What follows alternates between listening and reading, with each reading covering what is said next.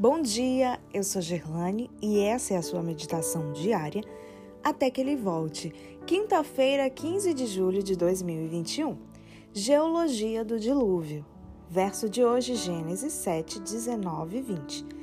Prevalecem as águas excessivamente sobre a terra e cobriram todos os altos montes que havia debaixo do céu. Quinze côvados acima deles prevaleceram as águas e os montes foram cobertos.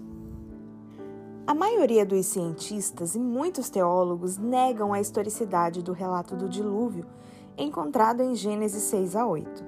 Para eles, trata-se apenas de uma narrativa mitológica, como a versão babilônica do dilúvio denominada a Epopeia de Gilgamesh. Em contraste, as alusões bíblicas a Noé e ao dilúvio universal são levadas ao pé da letra tanto no Antigo Testamento quanto no Novo. A Review and Herald, de 5 de fevereiro de 1867, publicou um artigo de Daniel Bordeaux intitulado Geology and the Bible A Geologia da Bíblia. A Geologia e a Bíblia. O autor afirmou: a geologia genuína é tão verdadeira quanto a Bíblia e não a e não a contradiz, pois a verdade não é capaz de contradizer a verdade. Entretanto, é estranho alguns pretenderem que exista discrepância entre a ciência e a Bíblia.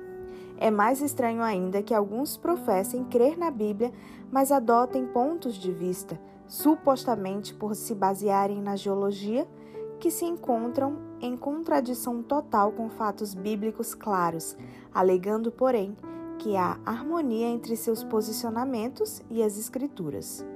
As bases científicas para esse pressuposto foram demonstradas pelo geólogo autodidata George McCreed Price. Vários de seus livros forneceram evidências conclusivas de que as camadas geológicas não foram formadas por um lento processo evolucionista, mas por um dilúvio mundial. O estudioso definiu que a própria obra limparia o solo das antigas escrituras evolucionistas, para que outros criacionistas pudessem edificar sobre novas bases. Muitos criacionistas não adventistas reconhecem a contribuição notável desse pesquisador para a geologia do dilúvio. Os evolucionistas acreditam que as camadas geológicas foram formadas por diversas eras que duraram milhões de anos para eles, já existiram incontáveis formas de vida mais primitivas, as quais morreram antes do surgimento dos seres humanos. Se fosse o caso, então a morte existiria muito antes do pecado de Adão e Eva.